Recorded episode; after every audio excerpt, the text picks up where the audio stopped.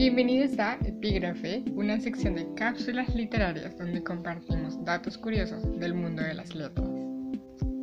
Lexea, palabras en griego, es muy enfático en que el proceso de escritura también posee métodos. No todo viene de las famosas musas de la inspiración. Uno de los métodos más interesantes a mi parecer es aquel en el que le colocas restricciones a tu escritura. Entonces tratas de quitar una letra, una palabra, o tal vez tratas de que sean solo determinado número de líneas o determinado número de páginas.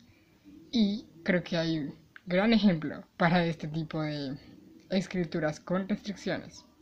Esta obra se llama Gatsby, está escrito por Ernest Vincent Rind y esta novela está escrita en inglés originalmente tiene 50.000 palabras, dice el conteo aproximado, y el escritor no usó la letra E en toda la obra.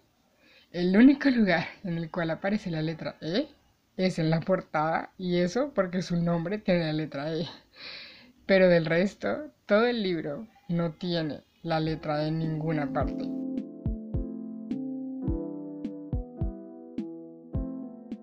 ¿Y esto qué conlleva? Además de algo, además de ser un libro con un dato muy curioso, también crea que algunas selecciones de palabras son extrañas, pero también muy analizadas. Es un libro que de verdad estuvo muy bien craneado como para que pueda tener verosimilitud y pueda hacer una narración completa sin una letra. Además es que leí una letra muy difícil de abordar porque las vocales son fundamentales a la hora de escribir. Sin embargo, creo que está muy orgulloso de esa obra y creo que cualquiera lo estaría. ¿Se animan a intentar hacer un ejercicio sin alguna vocal o alguna letra? Si lo hacen, cuéntenos, sería súper saber cómo les va con ese ejercicio. Yo soy Julie y esto fue Epígrafe de Lexea Palabras en Griego.